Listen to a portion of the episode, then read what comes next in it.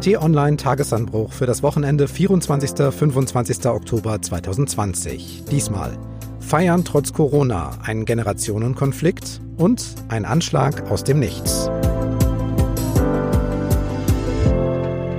Willkommen im Wochenende und zu Ausgabe 85 dieses Wochenend-Podcasts. Ich bin Marc Krüger und lade Sie herzlich ein, mit uns ein paar Minuten lang auf wichtige Themen der Woche zurückzublicken. Wir wollen analysieren, kommentieren, einordnen und Hintergründe liefern. Und dafür warm gelaufen ist bereits T-Online-Chefredakteur Florian Harms. Hallo. Hallo und herzlich willkommen. Ja, lass uns gleich loslegen. Ich schlage vor, wir verschaffen uns erstmal wieder einen kurzen Lageüberblick zu, na klar, Corona. Die Fallzahlen sind seit Anfang September leider von Woche zu Woche gestiegen und sie steigen auch immer schneller an. Das ist das Lage-Zwischenfazit von Lothar Wieler, dem Chef des Robert-Koch-Instituts. Und jetzt genau hinhören, es folgen ein paar Zahlen, die das Ganze konkreter machen. Anfang Oktober wurden täglich zwischen 1000 und 4000 Fälle ans Robert-Koch-Institut übermittelt und inzwischen sind es zwischen 4.000 und 11.000 Fälle. Und bundesweit liegt die 7-Tage-Inzidenz pro 100.000 Einwohner derzeit bei 56,2 Fällen. Vor zwei Wochen, meine Damen und Herren, da lag sie noch bei 20,2 und äh, Anfang Juni bei 3. Okay, wir merken uns davon, das exponentielle Wachstum der Infektionszahlen, vor dem eigentlich seit Ausbruch von Corona immer wieder gewarnt wurde, das ist jetzt da. Mehr als 11.000 bestätigte Fälle an einem Tag hatten wir diese Woche, inklusive Bundesgesundheitsminister. Und inzwischen haben nicht nur einzelne Kreise oder Städte die Marke von 50 Infektionen pro 100.000 Einwohner pro Woche überschritten, sondern im Schnitt auch ganz Deutschland. Entsprechend hat auch die Kanzlerin ihre mahnenden Worte wiederholt. Wir sind jetzt in einer sehr ernsten Phase der Corona-Pandemie. Tag für Tag steigt die Zahl der Neuinfektionen sprunghaft. Die Pandemie breitet sich wieder rapide aus schneller noch als zu Beginn vor mehr als einem halben Jahr. Und selbst sonst eher als zurückhaltend oder leiser geltende Charaktere sind angesichts der stark ansteigenden Infektionskurven mit, ja, mahnender Leidenschaft unterwegs. Was gibt's hier eigentlich noch zu diskutieren? Wie zum Beispiel in dieser Woche Berlins regierender Bürgermeister Michael Müller. Was gibt's eigentlich noch zu interpretieren, wenn man sich diese Kurven hier anguckt? Es müsste doch jedem eingängig sein, was das für ein Lebensrisiko ist. Und wir sehen, was um uns herum los ist. Glaubt irgendjemand, wirklich irgendjemand, wenn man sich diese Europakarte anguckt mit den Infektionszahlen, an uns wird das jetzt spurlos weiter vorübergehen? Alle Länder um uns herum sind dunkelrot. Und irgendjemand träumt noch und glaubt, an uns geht spurlos vorbei. Tut mir leid, das ist auch wirklich nicht mehr als ein Traum. Ja, ich würde schätzen, dass die Zahl der Träumer niedriger ist als die Zahl derjenigen, die Corona für einen absoluten Albtraum halten. Aber Florian, rein rhetorisch hat die Politik die nächste Corona-Warnstufe gezündet, oder wie siehst du es? Ja, das sehe ich auch so. Das stimmt.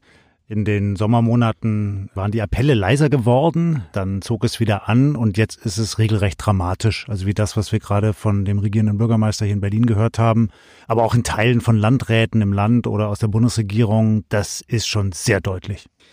Auch die Kanzlerin schaltet sich wieder mehr ein. Sie mahnt, sie ruft auf, sie will sehr offensichtlich wachrütteln. Wie der Winter wird, wie unser Weihnachten wird, das entscheidet sich in diesen kommenden Tagen und Wochen.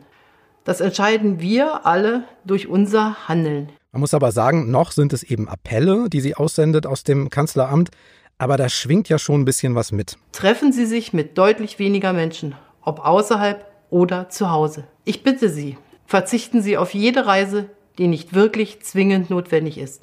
Auf jede Feier, die nicht wirklich zwingend notwendig ist.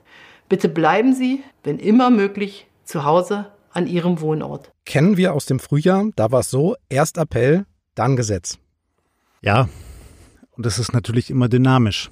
So, und ich glaube nicht, dass man feste Regeln aufstellen kann, an denen wir uns alle jetzt orientieren, was die weitere Planung anbelangt. Klar, wir haben die Hygieneregeln und die Vorschriften durch die Bundesregierung und so weiter. Aber die Frage, wie wir da durchsteuern durch diese Krise, durch diese Pandemie, die müssen wir immer wieder neu beantworten. Weil die Pandemie sich dynamisch entwickelt, müssen wir auch dynamisch darauf reagieren.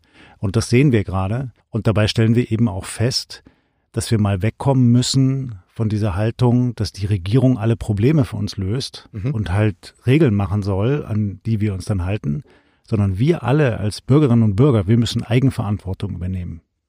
Und trotzdem ist es ja die Politik, die gerade noch durchgreift. In dieser Woche ist zum Beispiel ja im Kreis Berchtesgadener Land in Bayern wieder ein sogenannter Lockdown verhängt worden. Das heißt also, die meisten Geschäfte sind zu, auch Schulen und Kitas. Es gibt Ausgangsbeschränkungen, Veranstaltungen werden verboten und so weiter. Das gilt jetzt erstmal für zwei Wochen. Und das muss dann ja im Sinne der einheitlichen Regeln in Deutschland ja auch anderswo gelten, wenn es ähnlich hohe Infektionszahlen gibt sollte man eigentlich meinen, aber da sehen wir eben, dass nicht überall derselbe Maßstab angelegt wird oder dass man sich erst schrittweise daraufhin bewegt, denselben Maßstab anzulegen. Das ist in Teilen dem deutschen Föderalismus geschuldet, der jeweiligen Lage vor Ort geschuldet, bestimmt auch zum Teil den handelnden Personen vor Ort geschuldet. Und das ist schwierig. Und das trübt natürlich auch ein bisschen das Vertrauen der Bürger in die Art und Weise, wie mit der Pandemie umgegangen wird durch die Politiker schwierig. Ich hoffe, dass wir da zu mehr Einheitlichkeit kommen jetzt in den nächsten Wochen. Aber nochmal, am Ende kommt es darauf an, dass wir eben nicht die gesamte Verantwortung nur nach oben wegdelegieren und sagen, die da oben müssen jetzt alles regeln, sondern wir als Bürgerinnen und Bürger, wir müssen mithelfen, dass wir durch diese Pandemie gut durchkommen. Aber spannende Frage ist ja auch, wo genau man das dann ansiedelt bei der politischen Entscheidung. Immer wieder fällt ja in dieser Krise der Blick auf die Kanzlerin, auf die Regierung, dann die Ministerpräsidenten und auch Landräte, also die Exekutive.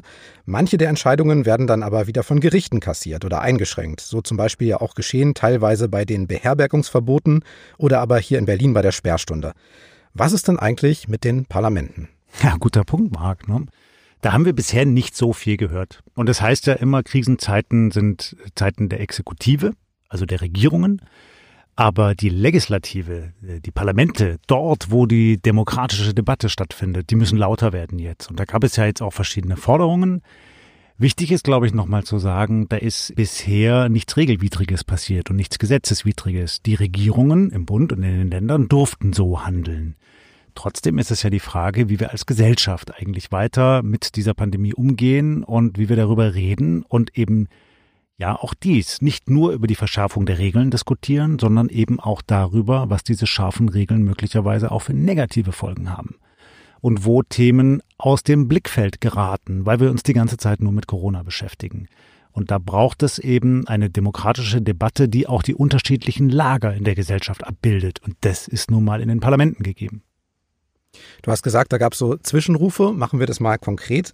FDP-Chef Christian Lindner hat ja laut und deutlich gefordert in dieser Woche, dass die weitreichenden Entscheidungen eben im Parlament diskutiert und dann auch verabschiedet werden sollten.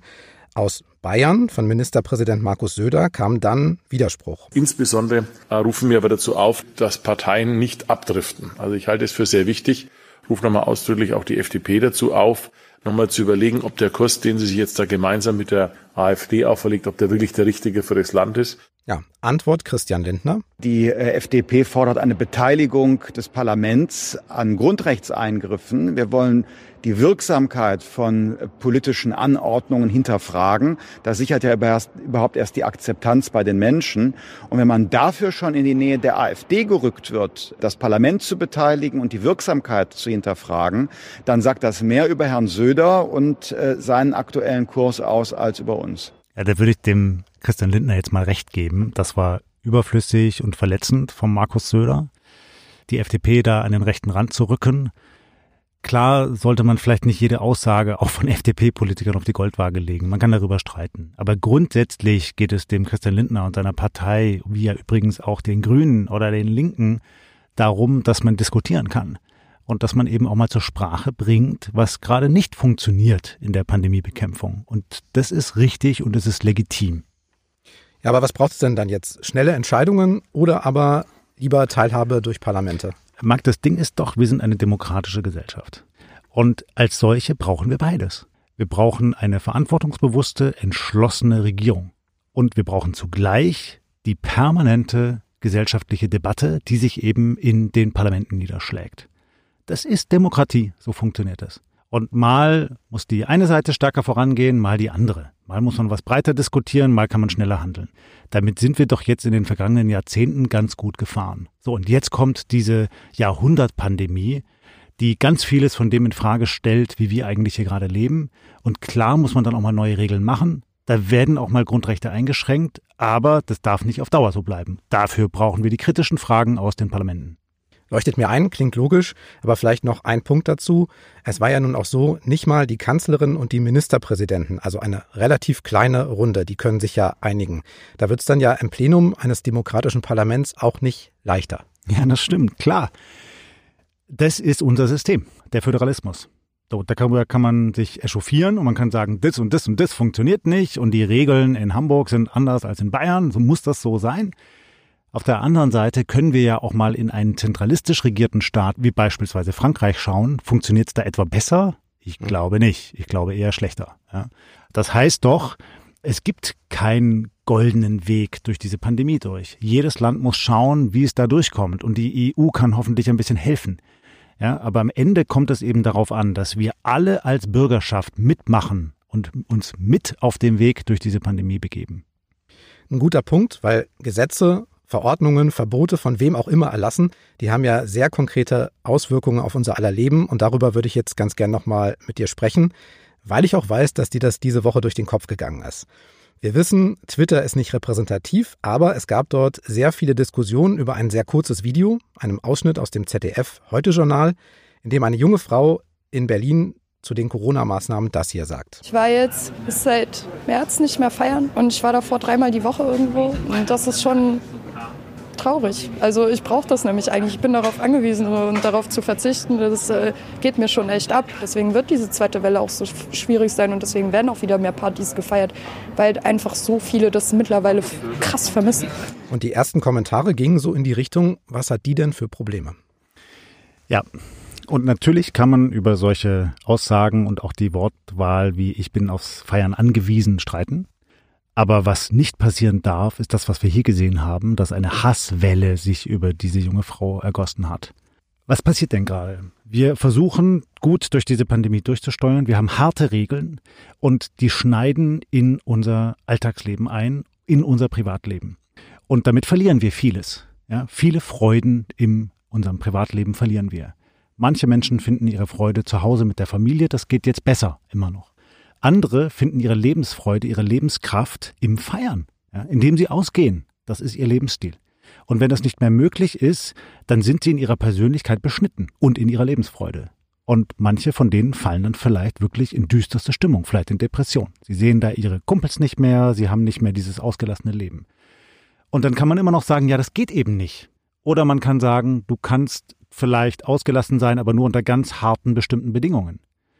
Aber dass man jemanden, die dann sagt, ich brauche das eigentlich und ich leide darunter, dann mit einer Hasswelle überkübelt, das darf bitte nicht sein. Sie sagt ja auch, sie vermisst. Sie sagt eben nicht, dass sie sich nicht an die Regeln hält, rausgeht und andere gefährdet. Und auch in dem Beitrag der Kollegen vom ZDF ist das der Tenor der Aussagen der befragten Jugendlichen. Das waren nämlich noch ein paar mehr. Ich habe sie mal zusammengetragen. Es ist halt hart, so gerade noch so zusammen mit Schule, weil es fehlt halt einfach so voll der Freizeitausgleich. Wir tun das, was möglich ist, aber wir äh, handeln auch mit Vernunft. Wir haben alle Großeltern auf die wir Rücksicht nehmen müssen. Und ich muss ganz ehrlich sagen, ich will auch selber nicht infiziert werden mit Corona. Und da wird es ja nochmal deutlich. Man schränkt sich ein, man will aber andere und sich schützen, aber man vermisst eben auch. Ja, klar. Marc, sag mir nochmal, wie alt bist du jetzt? Ich bin 40. Oh, du bist ein junges Huhn. Und ich vermisse auch, ich gebe es zu. Also ich bin ja schon ein paar geringe Jahre älter ähm, und ich erinnere mich gut an die Zeit in meinen Zwanzigern, Oh, du klingst jetzt aber sehr Teenie. großväterlich, ja. Ich feiere auch heute noch, abgesehen von der Pandemie, noch gerne. Aber damals habe ich das noch viel exzessiver gemacht und das war ein wesentlicher Teil meines Lebens mhm. und meines Verständnisses, wie man lebt. Und wenn ich mir jetzt vorstelle, heute wäre ich noch mal 18, 19, 20 und ich könnte das alles nicht tun, das wäre gravierend, ein ganz tiefer Einschnitt in mein Leben, der mich auch prägen würde. Da würden mir mal locker anderthalb, zwei Jahre fehlen in meinem Sozialleben, mit allem, was dazugehört. Ja. Also ich höre von manchen Bekannten, dass die dann sagen, die Kinder leiden darunter, dass sie nicht mehr ausgehen können, dass sie zum Beispiel auch nicht eine Freundin oder einen Freund finden können. Wo lernt man sich denn kennen? Ja, zum Beispiel auf Partys. Mhm. Und wenn das alles wegfällt in einem Alter, in dem man aufwächst, in dem ja, das Blut wallt und das geht alles nicht, das ist extrem frustrierend. Und das macht was mit einer ganzen Generation und darauf sollten wir Rücksicht nehmen. Rücksicht nehmen war das Stichwort. Von Anfang an hieß es ja, Risikogruppen müssten geschützt werden. Und irgendwie ist immer das Bild von Älteren im Hinterkopf, bei mir ja auch. Tatsächlich gibt es da ja auch die meisten Todesfälle im Zusammenhang mit Corona in dieser Altersgruppe 60 plus. Aber momentan ergibt sich da ein vielfältigeres Bild. Hören wir nochmal Lothar Wieler vom Robert Koch Institut zur aktuellen Lage. Es sind im Moment allerdings immer noch jüngere Menschen betroffen.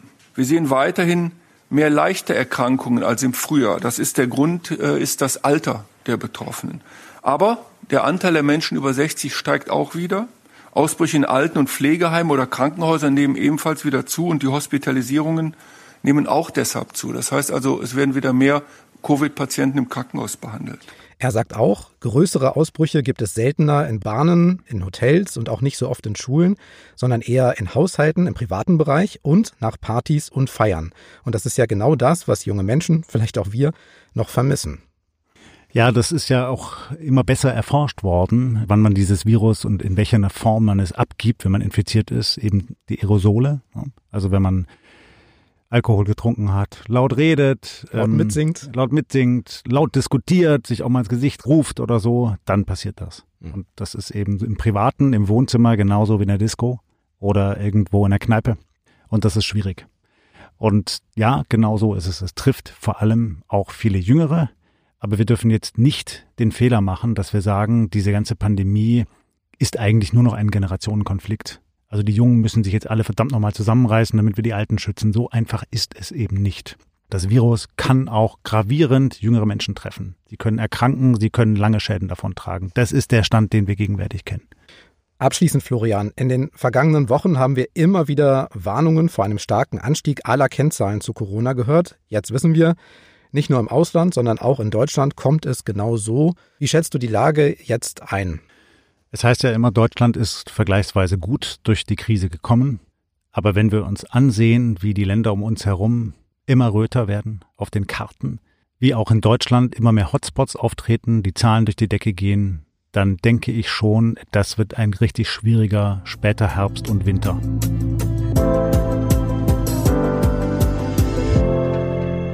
Corona bestimmt momentan vieles. Wir wollen aber immer auch mal links und rechts schauen, wenn andere wichtige Ereignisse einen besonderen Blick lohnen. Und in dieser Woche ist ein tödlicher Messerangriff in Dresden so ein Fall. Am 4. Oktober schon sind in der sächsischen Landeshauptstadt zwei Männer angegriffen und niedergestochen worden. Einer, 55 Jahre alt, ist an den Verletzungen gestorben, sein zwei Jahre jüngerer Begleiter wurde verletzt. Jetzt wurde bekannt, der mutmaßliche Täter ist ein 20 Jahre alter Mann aus Syrien. Er war von den Behörden als islamistischer Gefährder eingestuft worden. Die Ermittler sehen Anzeichen für einen radikal-islamistischen Hintergrund der Tat. Deshalb hat die Bundesanwaltschaft die Ermittlung übernommen. Florian, wir haben ja immer mal wieder auch über islamistischen Terrorismus gesprochen. Du erinnerst dich ja zum Beispiel an den Angriff auf den Straßburger Weihnachtsmarkt. Das war im Dezember 2018. Dann vielleicht auch an den Attentäter vom Breitscheidplatz in Berlin, Anis Amri. In letzter Zeit, auch vor Corona, stand das nicht mehr so im Mittelpunkt. Täuscht dieser Eindruck oder gab es schlicht auch nicht mehr so viele Vorfälle dieser Art? Also was allein die Zahl der Anschläge anbelangt, waren es nicht mehr so viele, wie insbesondere 2016. Da hatten wir einen Höhepunkt mit mehreren Anschlägen in Deutschland, auch einzelnen Taten. Und das ist weniger geworden, aber die Gefahr ist nach wie vor da und sie ist nach wie vor groß. Und wir hatten ja in diesem Jahr eben doch schon zwei weitere islamistische Anschläge. Einmal auf ein türkisches Geschäft und einmal, wir erinnern uns, auf der Berliner Stadtautobahn. Vor ein paar Wochen erst. Vor ein paar Wochen. Da war der Täter offenkundig verwirrt, aber er hatte eben auch ein islamistisches Motiv. Und jetzt diese brutale Attacke in Dresden. Denken wir mal an Frankreich, was da gerade passiert ist mit dem Mord an dem Lehrer. Also der Islamismus bleibt in Europa, aber auch in Deutschland eine große und ernstzunehmende Gefahr. Der Beschuldigte jetzt in Dresden war bereits wegen Vorbereitung einer, wie es heißt, schweren staatsgefährdenden Gewalttat in Haft, stand auch unter Beobachtung und konnte sich trotzdem ein Küchenmesser besorgen und in der Dresdner Innenstadt Menschen angreifen. Da stehen jetzt ja auch die sächsischen Behörden ein bisschen unter Druck. Ja, natürlich, und man muss das kritisch hinterfragen. Aber ich weiß eben aus Gesprächen mit Polizisten, mit dem Bundeskriminalamt, mit dem Verfassungsschutz und anderen, wie schwierig das ist, diese Szene zu überwachen. Ich habe das im Tagesanbruch ja auch geschrieben. Man braucht für die Überwachung eines Gefährders bis zu 30 Polizeibeamte, weil man eben Tag und Nacht schauen muss, was macht denn der da gerade? Wenn man dann weiß, dass es 630 Gefährder in Deutschland gibt, plus deren Umfelder, dann sieht man, wie groß die Herausforderung ist. Und das lässt sich an vielen Stellen nicht überall lückenlos machen. Das ist die Schwierigkeit. Und ich glaube, wir müssen darüber reden. Und auch darüber reden, ob die Sicherheitsbehörden eben noch mehr Unterstützung brauchen, am Ende noch mehr Geld brauchen. Mal kurz zur Einordnung. Die Statistik im Verfassungsschutzbericht sagt tatsächlich, die Behörden stufen momentan den Rechtsextremismus als größte Gefahr ein. Das ist sehr vielschichtig, aber dort gab es 2019 mehr als 21.000 registrierte Straftaten, darunter auch Tötung und Körperverletzungen. Beim Linksextremismus sind es rund 6.500 Straftaten, die Hälfte davon Sachbeschädigung. Extremismus aus religiöser Ideologie 362 Straftaten, die meisten davon aber islamistisch-fundamentalistisch, wie es heißt. Mal die Frage, was steckt denn hinter diesem islamistisch-fundamentalistisch? Was heißt das? Also das ist die Perversion der islamischen Religion. Und Fundamentalisten in allen Religionen haben ja gleiche Muster, ja, dass sie die Vergangenheit idealisieren, dass sie so einen Absolutheitsanspruch haben, es gilt eben nur meine Wahrheit, dass sie ein klares Feind-Freund-Bild haben und wer nicht zu den Gläubigen gehört, der darf bekämpft, der darf getötet werden, dass sie aktivistisch sind, dass sie sich in Gruppen, in Zirkeln abschotten. Und beim Islamismus sehen wir das eben jetzt schon über viele Jahre. Wir erinnern uns ja an die Höhepunkte, Anschlag auf das World Trade Center in Amerika 2001, alles, was danach gekommen ist. Und wir sehen eben auch, dass religiöser Fundamentalismus häufig eben auch soziale Wurzeln hat.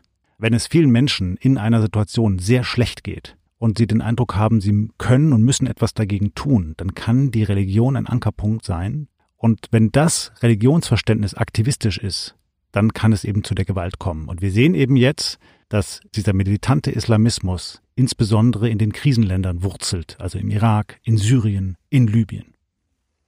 Ja, der Beschuldigte in Dresden, der stammt aus Syrien. Der Attentäter vom Berliner Breitscheidplatz, der stammt aus Tunesien. Das ist kein Kriegsgebiet, das ist auch kein ausgewiesenes Krisengebiet. Das ergibt also kein einheitliches Bild. Das ist ein ziemlich großes, vielschichtiges Thema, klar. Aber wo siehst du denn die Gründe dann für die Radikalisierung? Weil die Herkunft oder die Nationalität allein, die können es ja offensichtlich nicht sein. Wir wissen aus der Forschung und auch den Biografien von Attentätern, dass die fast alle ein persönliches Krisenerlebnis gehabt haben. Und das kann eben in einem Kriegsgebiet sein, also beispielsweise in Syrien Kämpfe erlebt zu haben, die Brutalität des Regimes erlebt zu haben. Es kann aber auch sein, dass man in einer Diktatur aufgewachsen ist, wie eben zum Beispiel damals in Tunesien, als das ja noch keine Demokratie gewesen ist, und man das Gefühl hatte, egal was ich mache, ich komme hier nicht voran. Und da oben gibt es die Brutalen, die uns unterdrücken und die uns auch unsere Religion verbieten. Und jetzt müssen wir was dagegen machen. Ja, und wenn dann noch transnationale Strukturen, Netzwerke dazukommen, wie zum Beispiel vom Islamischen Staat, wenn Propaganda im Internet dazukommt, ja, die man sich stundenlang reinzieht, wenn man dann sieht, und das ist auch häufig eine Motivation für Attentäter, welche Brutalität in diesen Gebieten herrscht. Ja, also man weiß häufig, dass Attentäter sich die grausamsten Tötungsszenen aus Syrien angeschaut haben, ja, wie ganze Familien zerbombt wurden, wie Kinder gelitten haben. Und wenn man dann sagt, wer ist denn daran schuld? Ja klar, der Diktator Assad, aber eben auch der Westen, der nichts getan hat. Wir haben jahrelang um Hilfe gerufen, aber die haben nichts getan. Ja, jetzt zeigen wir es denen mal. Jetzt bringen wir mal diesen Krieg zu denen nach Hause. Das ist häufig eine Motivation von islamistischen Attentätern. Da du dich auskennst, das studiert hast, gibt es einen Ankerpunkt, warum das im Islam so ausgebreitet ist und wir vielleicht weniger bei anderen Religionen diese Art von Fundamentalismus und Radikalisierung erleben? Ja, man kann es nicht nur auf die Religion zurückverfolgen, auch die jeweiligen Gegebenheiten in den Ländern der islamischen Welt spielen eine wichtige Rolle. Und das sind eben bis zum arabischen Frühling ganz durchgehend Diktaturen gewesen. Aber klar, man findet eben im Islam auch insbesondere dieses aktivistische Element der Prophet Mohammed schon ganz am Anfang war nicht nur ein Friedensstifter, wie beispielsweise Jesus Christus, sondern er war auch ein Staatsmann. Er hat auch Kämpfe geführt ja, gegen seine Gegner. Und darauf zurückzuführen, ist eben auch viel von der Erzählung, was denn das Idealbild dieser Religion ausmacht. Das hört man dann eben auch häufig von Islamisten. Wir müssen uns genauso verhalten wie der Prophet und der hat gegen die Ungläubigen gekämpft. Ja, und die Frage ist dann immer, welches Verständnis hat man von dieser Religion? Es gibt ja, so wie in der Bibel auch, auch im Koran ganz viele widersprüchliche Stellen. Mein Lieblingszitat im Koran lautet, La ikraha din. Es gibt keinen Zwang in der Religion. Und es gibt genauso aber gegensätzliche Verse, die sagen, wir müssen die Ungläubigen bekämpfen. Und dann hat sich eben im Nachgang eine vielfältige Literatur und eine Rechtsprechung, eine Jurisprudenz entwickelt, die diese verschiedenen Situationen und Aussprüche und Taten des Propheten ausgelegt und interpretiert hat. Aber es gibt eben keine Einheitlichkeit. Es gibt ganz unterschiedliche Rechtsschulen und dann kann man sagen, ich tendiere jener zu oder ich hänge denen an. Und dann gibt es eben unter anderem die Extremisten, die sagen, nee, wir müssen kämpfen. Wir müssen alle Ungläubigen bekämpfen. Und Ungläubige sind nicht nur die, die an gar nichts glauben, sondern zum Beispiel auch die Christen. Und das widerspricht eigentlich der gängigen Meinung im Islam, aber es gibt diese Haltung. Ich erwarte jetzt keine komplette, allumfassende Antwort von dir, aber kann man dagegen etwas tun? Kann man gegen diesen religiös motivierten Hass etwas ausrichten? Ja, das eine sind Sicherheitsvorkehrungen, ne? also beispielsweise die Sicherheitsbehörden zu verstärken. Es geht ja gerade auch um die ganze Diskussion rund um die Befugnisse für die Sicherheitsbehörden. Dürfen die zum Beispiel in unsere WhatsApp-Chats reingucken? So, mhm. Das ist eine Frage. Das andere ist eine gesellschaftliche Diskussion, also die insbesondere in Frankreich geführt wird. Ja, da hat man ja in den Banlieues das Leben jahrzehntelang sich selbst überlassen und da ist dann eben auch im Elend diese Struktur des Islamismus immer größer geworden, weil die Religiösen die gewesen sind, die den Leuten geholfen haben, während der Staat es häufig nicht getan hat.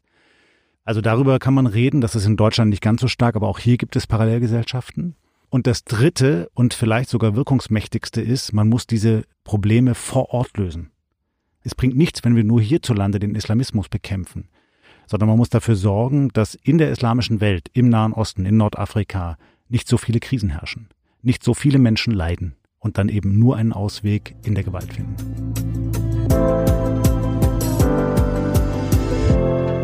In jeder Woche gibt es ja etwas Besonderes, ein Herzensthema, ein Gedanke, eine Begegnung. Wir wollen das an dieser Stelle immer mal kurz festhalten, damit es nicht verloren geht. Heute geht es, grob gesagt, Florian, um eine Urlaubsbegegnung.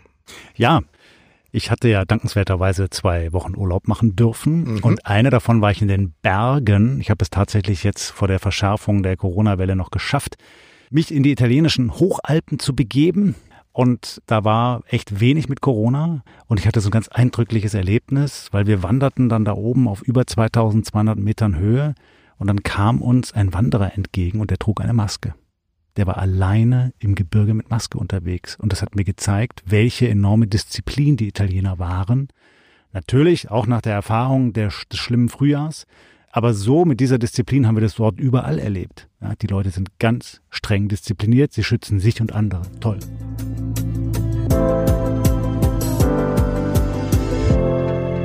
Ein Podcast ist nicht nur zum Zuhören da. Bewerten Sie uns gern bei Apple Podcasts. Da kann man beispielsweise die Bestnote von fünf Sternen hinterlassen.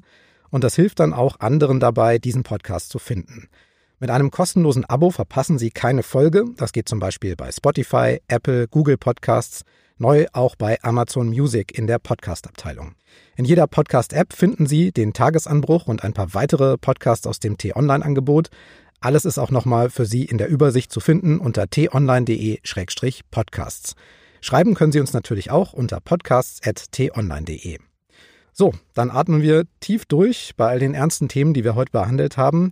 Ich sage Danke fürs Hören, passen Sie auf sich auf und denken Sie an die Zeitumstellung, eine Stunde zurück in der Nacht von Samstag auf Sonntag. Tschüss bis zum nächsten Mal. Tschüss und bleiben Sie uns gewogen.